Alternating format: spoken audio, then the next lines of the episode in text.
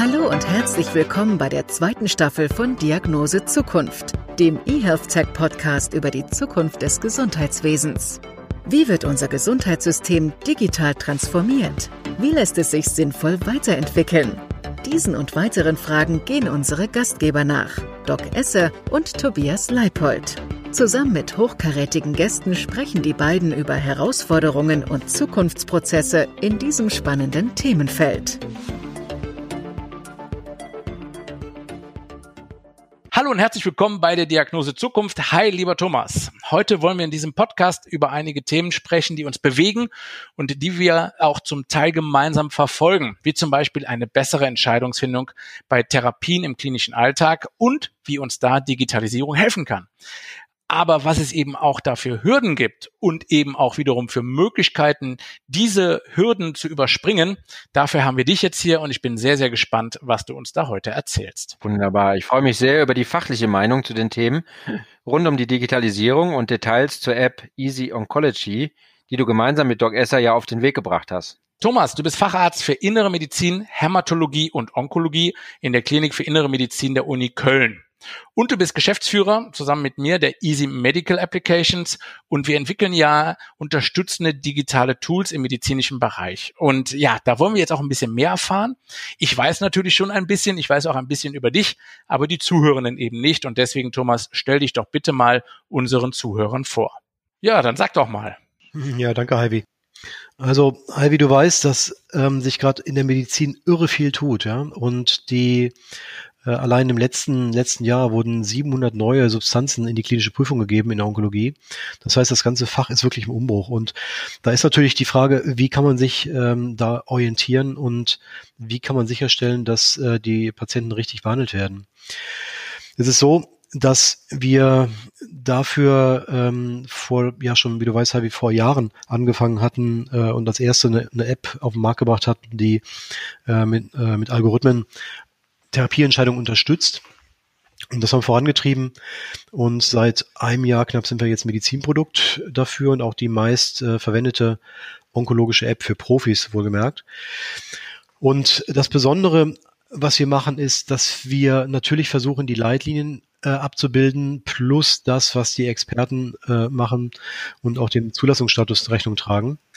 Und wenn man sowas Verantwortungsvolles macht, dann muss man auch ähm, zusehen, dass man sicher ist, dass das stimmt, was dort gezeigt wird. Und ähm, diese Art der Qualitätssicherung, die wir machen, äh, hat zu einem Preis geführt, ähm, dem MSC Gesundheitspreis, weil wir ähm, ständig ähm, Empfehlungen, die in realen Tumorboards äh, getroffen werden, mit äh, den Empfehlungen in der App abgleichen. Sprich, wir haben äh, Datensätze von äh, Tausenden Fragestellungen ans Tumorboard und schauen, welche Antwort liefert unsere App, welche Antwort liefert die Realität und gleichen das ab. Wenn man sich anschaut, ähm, was jetzt die derzeitigen Systeme der KI äh, äh, schaffen, also künstliche Intelligenz, die es da gibt von zum Beispiel Watson for Oncology und so weiter, die schaffen derzeit ähm, allenfalls 40 bis 70 Prozent, je nachdem, welchen Tumor man schaut und welche Situation. Wir liegen eigentlich, muss man sagen, konsequent über die ganzen Tumoren äh, im Bereich 95 bis 99 Prozent. Ja. Es ist so, dass wir ähm, es gibt ja auch keine 100 Prozent. Ne? Ähm, Therapieentscheidungen kann man immer abwägen. Es gibt verschiedene Meinungen dazu.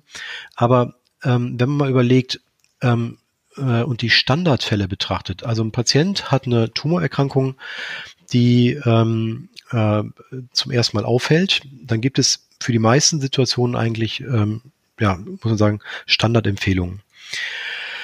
Ähm, und diese Standardempfehlungen, ja, auf die fokussieren wir uns. Und ähm, natürlich ist es so, wir sagen nicht, dass wir Zweitlinie, Drittlinie, ganz komplexe Situationen äh, ähm, das versuchen abzuwählen. Nein, dafür sind die Profis, die Ärzte da, ja. Jetzt gehen wir zurück zu der Entscheidungsfindung. Also ähm, als Arzt in der Klinik ähm, kann ich mich zum Beispiel, kann ich Patienten im Tumorboard vorstellen. Ähm, das ist auch gefordert von der Deutschen Krebsgesellschaft. Und als zertifiziertes äh, Krebszentrum muss man 100 Prozent aller Patienten in diesen Boards vorstellen, um eine gemeinsame Therapieentscheidung zu treffen. Jetzt ist es so, ähm, dass wir vor ein paar Jahren halt in diesen Runden in, in einer Stunde vielleicht zwölf Patienten oder 14 Patienten besprochen haben, die sehr komplex waren. Wenn wir jetzt alle Patienten vorstellen, für das Teil zu Boards, die 40 bis 50 Patienten in einer, in einer Stunde besprechen müssen, oder die Boards werden aufgeteilt, ja, dann kriegt ein Patient mit Darmkrebs und Metastasen, wird dann erst im Viszeralboard vorgestellt, dann im Lungenboard und dann im Leberboard schon in drei Wochen wieder um, ja. Also das ist, das ist ein komplexes Problem. Ähm, und da arbeiten wir auch an der Lösung, ähm, weil wenn wir dort die Standardfälle rausnehmen, ja, dann hat man die Luft wieder generiert. Und das ist sozusagen das Prinzip unserer Arbeit, dass wir ähm, Kliniken ähm, untereinander abgleichen und sehen, wenn zum Beispiel Klinik A eine Übereinstimmung zu unserem System 97 Prozent hat, Klinik B hat eine Übereinstimmung 98 Prozent, noch eine Klinik vielleicht 94 Prozent, ja, dann ist das vielleicht so der Standard, ähm, den man abbildet. Dann braucht man aber auch nur noch ganz wenige Fälle, vielleicht 50 Fälle. Und wenn dann Klinik D nur noch eine Übereinstimmung hat von 70 Prozent, ja, dann ist das ein Problem der Klinik in der Qualität. Und ich rede hier von den einzelnen Fällen, die betrachtet werden. Das ist der nächste Punkt. Wir wissen ja gar nicht, ob die Ärzte, die in dem Board sitzen, gut sind. Es gibt ähm, keine einzige Studie weltweit, die belegt, dass die Entscheidung oder dass die äh, Nutzung eines Tumorboards äh, zu einem Überlebensvorteil führt. Ja? Das liegt simpel daran, wie wir es kennen. Der Oberarzt äh, schickt seinen Assistenten äh, ins Board und sagt, stell mal die fünf Patienten vor, ja. Und äh, dann äh, sind viele Fragen offen. Das nächste Problem ist, das sehen wir in den Auswertungen, ja, dass ähm, es gibt keine keine standardisierte Form der Erhebung für diese Art der Besprechung. Das heißt, ähm, es gibt Kliniken, die nutzen äh, zertifizierte Systeme äh, von der Krebshilfe. Es gibt äh, Eigenstricklösungen, sage ich mal, die einfach nur Formulare benutzen, wo steht äh, Darmkrebs, ja. Und ähm, das heißt, die entscheidungsrelevanten Informationen, die man eigentlich benötigt, um eine Entscheidung zu treffen, äh, die werden häufig gar nicht abgefragt. Und ähm, das da äh, ist eben auch unser Ansatz, dass wir sagen, wir ähm, wir sorgen dafür, dass die Fragen gestellt werden, und zwar die wenigen Fragen gestellt werden, die man benötigt, um eine sichere Entscheidung zu treffen. Das ist ein Projekt, was wir ähm, gerne mit der Krebshilfe zusammen umsetzen wollen, ähm, weil es ja auch darum geht, diese, äh, diese äh, Qualitätsindikatoren, die ja letztendlich zur richtigen Therapie führen, äh, dass die äh, äh, erhoben und letztendlich gemessen werden. Das heißt, die Versorgung oder die Qualität der Versorgung muss äh, äh, darstellbar sein, ja. Und da sind wir wieder bei dem nächsten Punkt. Also Tumorboard. Wenn, was mache ich denn als Patient? Ja, ich habe eine Tumorerkrankung, habe keine Ahnung, was was ist das? Was ist das überhaupt? Ja. Und dann will ich wissen, wo gehe ich hin? Wem kann ich trauen in dieser in dieser Situation? Das heißt, ich gehe wahrscheinlich zum nächsten Onkologen oder werde hingeschickt vom Gastroenterologen. Und ähm, dann äh, sehe ich nur, die Klinik ist zertifiziert, möglicherweise aber ich habe keine Ahnung, ob die wirklich gut sind. Das ist ja eine Blackbox. Ja, wir haben Tumorboards. Äh, ich sehe so viele Zweitmeinungen. Ja, wir haben Tumorboards, die entscheiden zum Beispiel über fortgeschrittene Magenkarzinom äh, zu einer Operation, obwohl bei diesen Operationen definitiv ein äh, Thoraxchirurg, ein Viszeralchirurg und Gefäßchirurg notwendig wäre, das ist mehr Höhleneingriff. Und die Klinik hat nur einen Viszeralchirurgen, ja. Das heißt, die Entscheidung fällt zugunsten der Fallzahl, die man benötigt, um im Zentrum zu bleiben, ja. Also äh, das ist ein Punkt. Oder ein Patient, äh, das ist leider aus dem Familienkreis sogar äh, aufgefallen, ja, dass ein Patient mit Lungenkrebs im dortigen Tumorboard die Empfehlung kriegt zu einer, bei Lungenkrebs zu einer platinhaltigen Therapie, weil die ihn nicht zum niedergelassenen Onkologen schicken wollten und selber keine Ambulanz haben. Das heißt, er wird teilstationär, tagesstationär aufgenommen, aber tagesstationär können die die Immuntherapeutika nicht abrechnen. Das heißt, er kriegt eine per se 40 Prozent eine, eine Therapie, die einen 40-prozentigen Überlebensnachteil hat. Ja. Mm, die Realität, die sieht ja leider so aus. Das ist schrecklich, ja, ja. Also das, äh, das ist, das ist Blackbox, das ist das Tumorboard, ja. Okay, aber nur damit ich dich nochmal richtig verstehe, beziehungsweise damit wir dich alle richtig verstehen. Also die Grundidee war, dass man zunächst erstmal einen einfachen Therapiealgorithmus entwirft, um eben schneller eine Therapieentscheidung fällen zu können. Und jetzt mittlerweile ist es so, dass man ein komplettes Qualitätsmanagement entworfen hat, das auch Patienten unterstützen kann hinsichtlich ihrer Entscheidungsfindung, ob das eigentlich okay ist, was mit ihnen gemacht wird oder nicht. Ähm, ja, das ist korrekt. Das sind zumindest die Projekte. Äh, die App, äh, von der wir sprechen, da habe ich mich ein bisschen von wegbewegt. Das war ja die Grundidee, ne, die wir zusammen entwickelt haben. Äh, und die App, die hilft dem Arzt, der meinetwegen vor dem Patienten sitzt oder eine Entscheidung nachvollziehen möchte. Äh, das heißt, das als Medizinprodukt, ja, es gibt Entscheidungen oder Empfehlungen, äh, denen man auch trauen kann, ja. Das andere sind andere Projekte, Offspins. Das, äh, das mit den Tumorboards nennen wir äh, Board Support äh, und die, äh, diese Art von Qualitätskontrolle und die, äh, der nächste Punkt, äh, was ist eigentlich mit den Patienten? Ja, also eine große Krankenkasse hat uns angesprochen, dass wir diese Art der Qualität ja auch an die Patienten bringen müssen. Ja? Und äh, Easy Oncology ist wiederum nur für Fachkreise gedacht. Äh, das ist, äh, die Texte sind nicht vermittelbar für, für Menschen, die nicht äh, Ärzte sind. Äh, das heißt, hier äh, entwickeln wir eine DIGA-App, äh, das heißt App auf Rezept, um äh, zunächst für äh, Lungenkrebspatienten sicherzustellen, dass Patienten wissen, an welchen Punkten kritische äh, kritische Entscheidungen auftreten und wissen, welche, welche Qualitätsindikatoren, wie wir sagen, also was gemacht werden muss, an welcher Stelle, wann muss ein PET-CT gemacht werden, und zwar während sie in der Situation sind. Ja, das heißt, wir wissen ganz genau, welche Situation, welcher Zeitpunkt ist der Patient und können ihn sozusagen äh, entscheidungsgenau äh, sehr, sehr, sehr, äh, sehr, sehr äh, individualisierte äh, Nachrichten geben. Ja, und das wird dazu führen, dass die Leitlinien äh, auch vom Patientenseite her erkannt werden, die Pitfalls vor allen Dingen. Und äh, wie gesagt, das ist das Projekt, um sozusagen die Gegenseite von Easy Oncology abzubilden. Das hört sich total spannend an. Das wäre auch meine Frage gewesen, wie es die Patienten geht. Ähm, eine, eine Frage dazu, die wir immer wieder hören.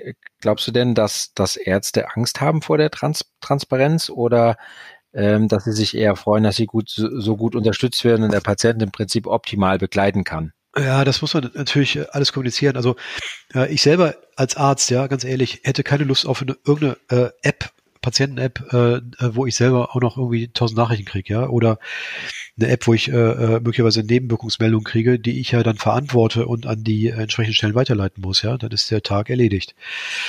Ähm, das heißt, äh, so eine App äh, für den Patienten, die muss ja auch den Arzt unterstützen, ja. Äh, und auch der Arzt muss wissen, das kommt von Vollprofis. Und ähm, also es gibt jetzt so viele DIGA-Projekte, die laufen und äh, das meiste ist hier, finde ich, im schönen Wetterbereich. Ja? Das heißt, die Möglichkeiten, die sie eigentlich bieten auf der technischen, äh, durch die technische Infrastruktur, äh, die sollten meiner Meinung auch dazu äh, genutzt werden, dass man, äh, dass man sehr harte Endpunkte wählt als Nutzen, ja, also sprich in der Onkologie äh, Überleben, ja, Überlebensnutzen und nicht nur Lebensqualität oder ähnliches, ist auch wichtig, ja, aber äh, das würde die Chancen nicht nutzen. Und äh, wenn wir jetzt also einen Haufen, Haufen, Haufen Apps kriegen, die sagen, ja, der ist ein bisschen, da äh, freut sich über die App und so, ja, äh, und die kostet aber 500 Euro äh, pro Quartal, äh, und das, ja, das ist ja absurd. Wenn ich mir vorstelle, da gibt es eine Diabetes-App, die irgendwie 500, ja auch 500 Euro kostet. Das sind äh, 2000 Euro im Quartal, äh, im, im Jahr. Und die müssen ja aus dem Budget eines Arztes irgendwo entnommen werden, ja. Möglicherweise also es ist überbudgetär, aber äh, da fragt sich doch, also da würde ich mir die Frage stellen, wenn ich jetzt die, Hintergründe nicht kenne mit der ganzen äh, äh Budgetierung, für 2000 Euro, ja, kann ich einem fettleibigen Patienten oder einem Diabetiker eine ganze Menge andere Sachen anbieten auch, ja, wo ich weiß, wo ich weiß, die wirken, ja. Äh, und wir alle haben unsere Erfahrung mit äh, dem motivierten äh, Anmeldung zum Fitnessstudio, ja. so, also was bringt was am Ende, ja? Und äh, deswegen, es gibt sehr, sehr gute Sachen, ja, dass äh, die äh, technischerweise, also mir gefallen zum Beispiel die Tinnitus-Sachen äh, oder äh, ja, es gibt vernünftige Sachen, aber die Ärzte schauen ja genau darauf, ja. Also wirkt das so, dass meinem Patienten wirklich besser geht und im Idealfall ich als Arzt entlastet werde, ja. So, und das ist natürlich auch der Ansatz, weil wir äh, dadurch, dass wir dem Patienten sehr äh, also sehr genau wissen, welche Stelle was passiert. Und zwar nicht, wir haben nicht die Namen und sowas, ja, aber wir haben die Situation. Äh, können wir die Patienten auch äh, unterstützen oder den Arzt unterstützen, äh, zum Beispiel bei Teilen der Aufklärung. Also wir wissen, wenn eine komplexe Aufklärung kommt zu einer, zu einer, zu einer schweren Therapie, da ist, äh, da ist es nicht möglich, länger als 20 Minuten zuzuhören, ja. Da denkt man selber an unseren Automechaniker, wenn man da rausläuft, weiß man nicht mehr, was los war, ja. So, und äh, gerade bei, bei deinem Auto, wie bei meinem auch. äh, so. genau.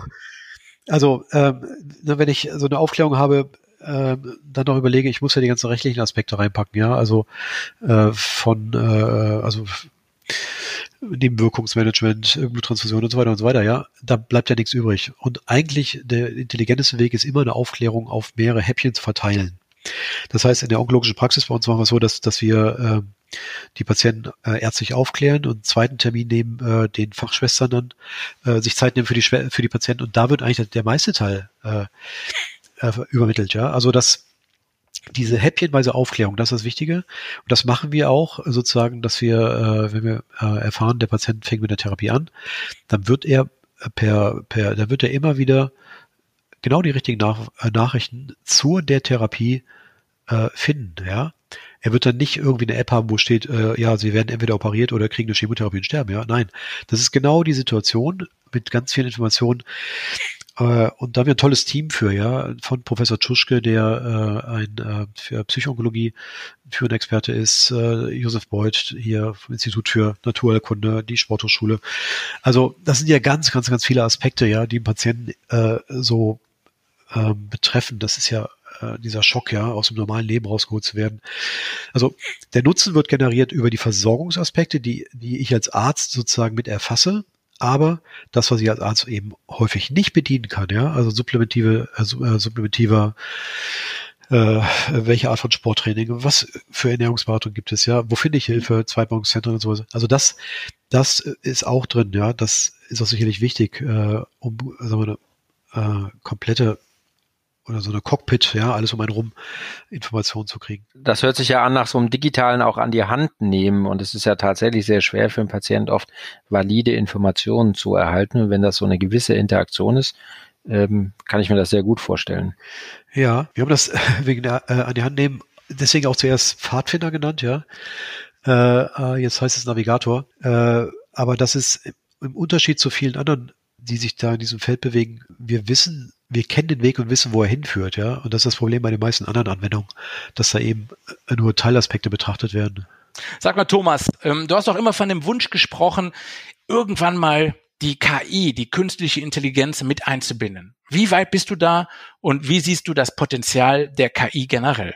Die KI wird unser, äh, wird die Medizin also auf eine wundervolle Weise revolutionieren, ja. Das, wenn man sich anschaut, was in der Bildgebung derzeit möglich ist, ja. Ähm, als Beispiel, da gibt es, wir wissen hier, äh, Cervixkarzinom ist eine der häufigsten Tumorerkrankungen und äh, was wird gemacht? Äh, das sind ja die jährlichen, also entweder Pappabstriche oder eben Untersuchungen auf diese Hochrisikoviren, ne, HPV 16, 18 und so. Das ist teure Untersuchung, 100 Euro in Europa, ähm, ja, wie kriegen das eigentlich die Menschen, wo die Erkrankung am häufigsten vorkommt, nämlich äh, äh, alles unterhalb vom Äquator in Afrika, ja? Das ist eine endemische Erkrankung äh, häufiger als Brustkrebs dort. Und äh, da kann man in solchen Sachen wie HPV-Testung nicht ankommen. Ja. Jetzt gibt es ein System, äh, was, äh, wo man simpel nur Essigsäure auf den Cervix aufbringt mit dem Holzspatel und dann einen Abstrich macht und dann mit einem äh, mit dem Smartphone, mit der, äh, mit der App ein Foto macht. Und diese App ist in der Lage, äh, Präkanzerosen, also tumoröse Veränderungen, äh, mit höherer Sicherheit zu erkennen als unsere Pappabstriche, ja und äh, eine Sicherheit zu erreichen, die der Sicherheit von, äh, von einem Virus-Screening bei uns, also HPV-Screening erreicht, ja. Kostet 0,05 Cent, ja, 0,05 Cent. So, äh, andere Anwendungen, äh, zum Beispiel, also bei Brustkrebs, Mammografieerkennung, ja, da werden die, die Radiologen geschlagen, mittlerweile im Melanom werden die Radiologen geschlagen. Da gibt es KI oder also bildgebend unterstützte Koloskope. Äh, also 97 Prozent Sensitivität, 99 Prozent Spezifität, ja. Da muss man schon verdammt ausgeschlafenen Gastroenterologen kennen, ja, der so gut ist, ja. Das ist unterstützend halt, ne. Und ähm, dann gibt es Systeme wie den One-Minute-Doctor, ja. In China steht ja auf dem Land überall rum. Das sieht aus wie so ein Foto, Fotoboxen, die wir uns in den Einkaufszentren haben. Ja, geht rein, macht einen Vorhang zu, Spiegel, kriegt ein paar Fragen, streckt die Zunge raus und am Ende kommt kein Foto, sondern Medikament raus. Ja, die sind untereinander vernetzt wie ein Tesla äh, und das heißt, die sind sehr gut mittlerweile. Dann kann man sich fragen, wird man jetzt lieber vier Stunden zum nächsten Dorf fahren, um da einen alten Hausarzt zu haben, oder setzt man sich in so eine Maschine?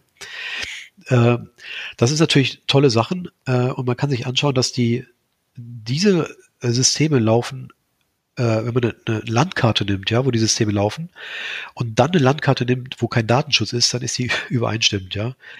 So, das heißt, das, äh, das ist, der, der Medical Need ist da, ja. Deswegen äh, laufen solche Sachen auch eher äh, in vermeintlichen Entwicklungsländern oder Schwellenländern. Und ähm, das wird hier sicherlich, äh, wir kennen das mit Datenschutzbestimmungen und sowas, äh, also das ist schon schwierig, ja.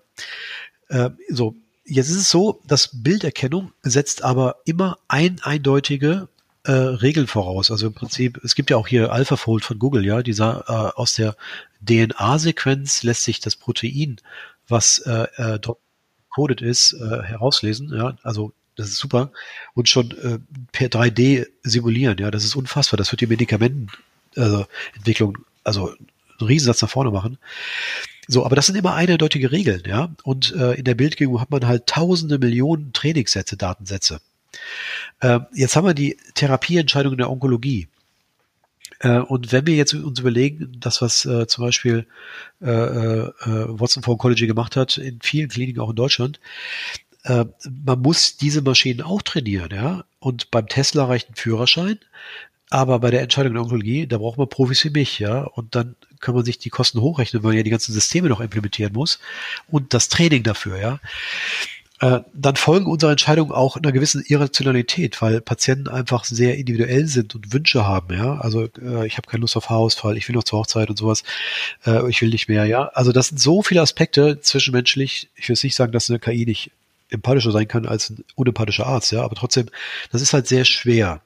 Und die KI ist meiner Meinung nach äh, auch in der äh, in der Erstlinien Standardempfehlung fehl am Platze, weil wir ja Empfehlungen haben, ja, die können wir uns ja einfach anschauen, äh, einfache Baumdiagramme. was soll man da eine KI draufsetzen? Aber die KI ist dann sinnvoll, ja, und zwar richtig sinnvoll, wenn Patienten äh, im Rezidiv oder mit seltenen Tumoren da stehen und dann gibt es keine eindeutige Standarderklärung mehr. Ja, man hat dann viele, viele Phase 2 Studien oder zugelassene Medikamente meinetwegen, wo man aber keine Head-to-Head-Vergleiche hat, ja. Und dann kann man sagen, okay, die Tumorsignatur wurde mal damit behandelt, die andere Tumorsignatur damit und so weiter. Und dann kann man gucken, zu welcher Tumorsignatur passt welches Medikament am besten, ja. Da reden wir ja eigentlich von Machine Learning im größeren Stil, äh, KI-Anwendung, also Profis würden sagen, oh, der, der Älter mischt alles durcheinander, ja. Aber ähm, natürlich äh, äh, ergänzt sich das äh, gerade dann, wenn es äh, sehr komplex wird, ja. Äh, nächster Punkt, aber zur Kritik ist, ähm, wenn solche Systeme entscheiden, braucht auch eine KI Grundregelwerke.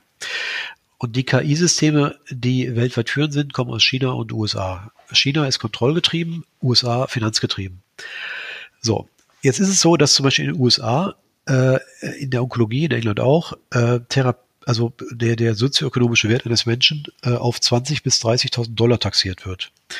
Äh, und entsprechend, wenn äh, im höheren Alter, äh, in England zum Beispiel, wird dann halt der Anteil zur Dialyse, die Zuzahlung immer höher. Und äh, solche Entscheidungen wollen wir nicht haben in Deutschland. Die machen wir auch nicht, ja. Äh, aber wir können, das Problem ist einfach simpel, wir wissen nicht, wie wurde die Entscheidung getroffen. Einfach ein abstraktes Beispiel dafür. Wir kennen DeepL, das meiner Meinung nach beste Übersetzungsprogramm der Welt, auch aus Köln. Äh, da ist, wie ich es mal gelesen habe, äh, die Übersetzung von Chinesisch zu Spanisch besonders gut, ja, und die wissen nicht warum. Ja. Also ja, also man, man hat also plötzlich äh, Empfehlungen, die wahrscheinlich gut sind, aber man kann es nicht wirklich herleiten. Und dann verlieren, verlernen wir Ärzte dem Patienten zu erklären, warum wir das genau so machen. Ja. Man braucht eine Unterstützung ähnlich wie beim äh, Koloskop, ja. Äh, aber man, dafür muss man auch verstehen, wo die Entscheidung herkam, ja, auf was sie basiert letztendlich. Äh, und tatsächlich hast du recht, Halvi, ja. Ich meine, die bisherigen Therapien in der Onkologie, das ist ja, also aus, aus der Perspektive 50 Jahre weiter betrachtet, ist das ja wirklich äh, äh, mittelalterlich, ja.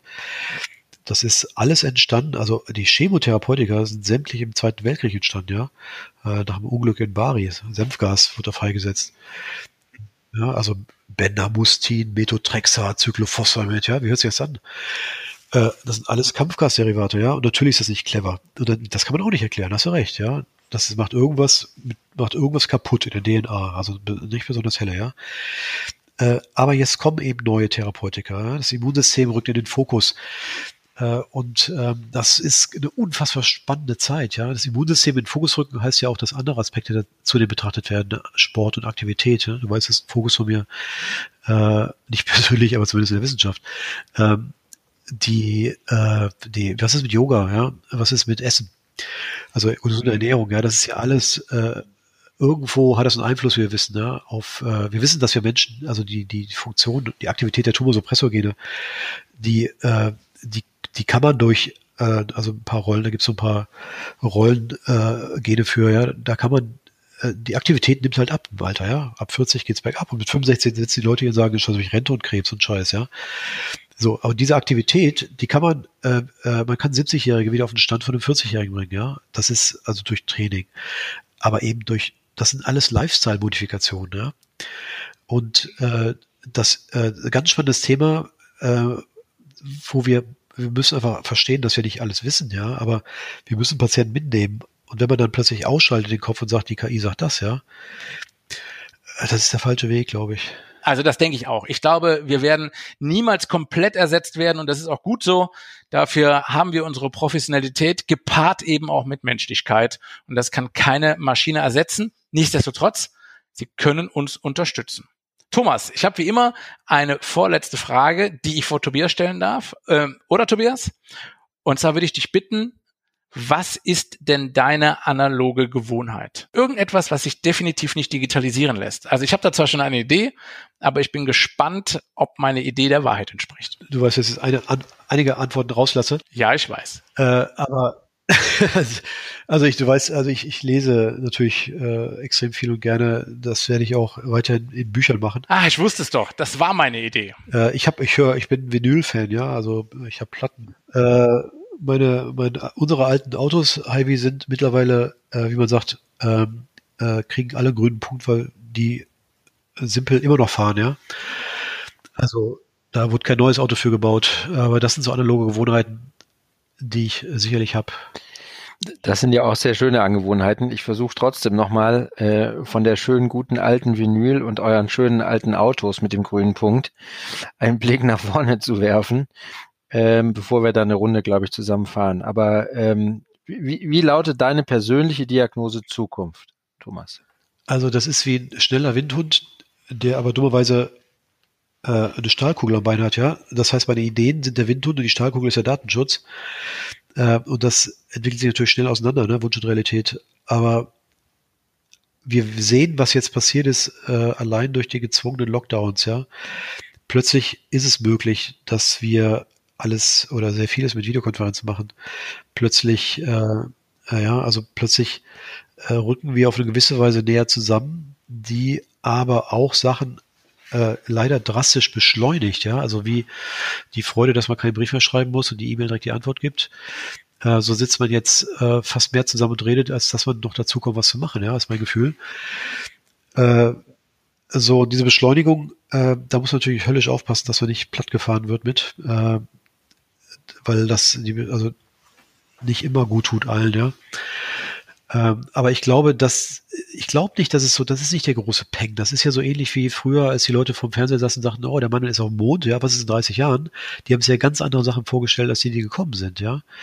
Äh, und ich glaube auch, dass äh, wir äh, andere Erwartungen haben als die, die kommen, ja. Also das wird sich einschleichen und plötzlich haben wir alle was an der Hand, was uns die Informationen zur Welt gibt. Ja, ich glaube, die meisten Sachen jetzt, wenn wir über die Medizin reden, werden auf äh, auf der auf der Veränderung der Gensequenzen beruhen. Ja, also man sieht jetzt die, also die, dass man also wirklich Gene äh, und RNA bearbeiten kann, ja, und immer genauer weiß, was da eigentlich, was, was äh, verantwortlich ist für welche äh, Effekte, ja. Und das wird eine Umwälzung geben, äh, therapeutisch, medizinisch, die also auf der einen Seite wahnsinnig erfreulich sein wird, gerade was seltene Erkrankungen angeht.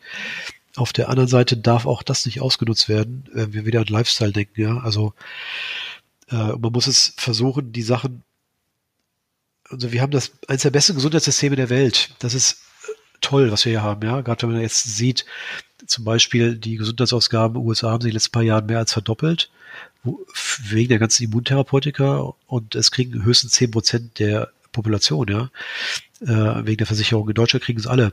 Aber es darf nicht sein, dass die Preise so hochgesetzt werden. Da muss der Staat gegenregulieren, wie es Indien machen und Brasilien die auch. Ja. Also die, die Krebserkrankungen werden eigentlich zu äh, zu chronischen Erkrankungen, ja. Aber wenn eine chronische Erkrankung 100.000 Jahr, äh, 100.000 Euro im Jahr kostet, dann ist das alles was anderes als früher eine Krebserkrankung, die 30.000 Euro gekostet hat und die Patienten leider verstorben sind innerhalb eines Jahres, ja. Also das ist, da kommt viel, also gesundheitspolitisch auf uns zu. Äh, da müssen ganz große Rädchen gedreht werden, um das alles sozusagen zu, zu halten, die Qualität.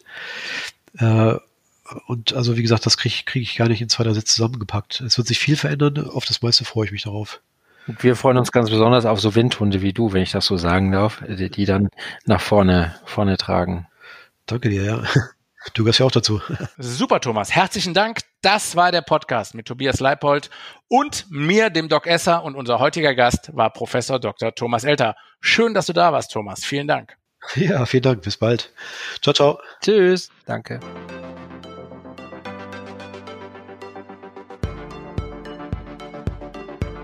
Wir hoffen, wir konnten Ihnen heute ein paar neue Denkanstöße geben und freuen uns auf die nächste Episode.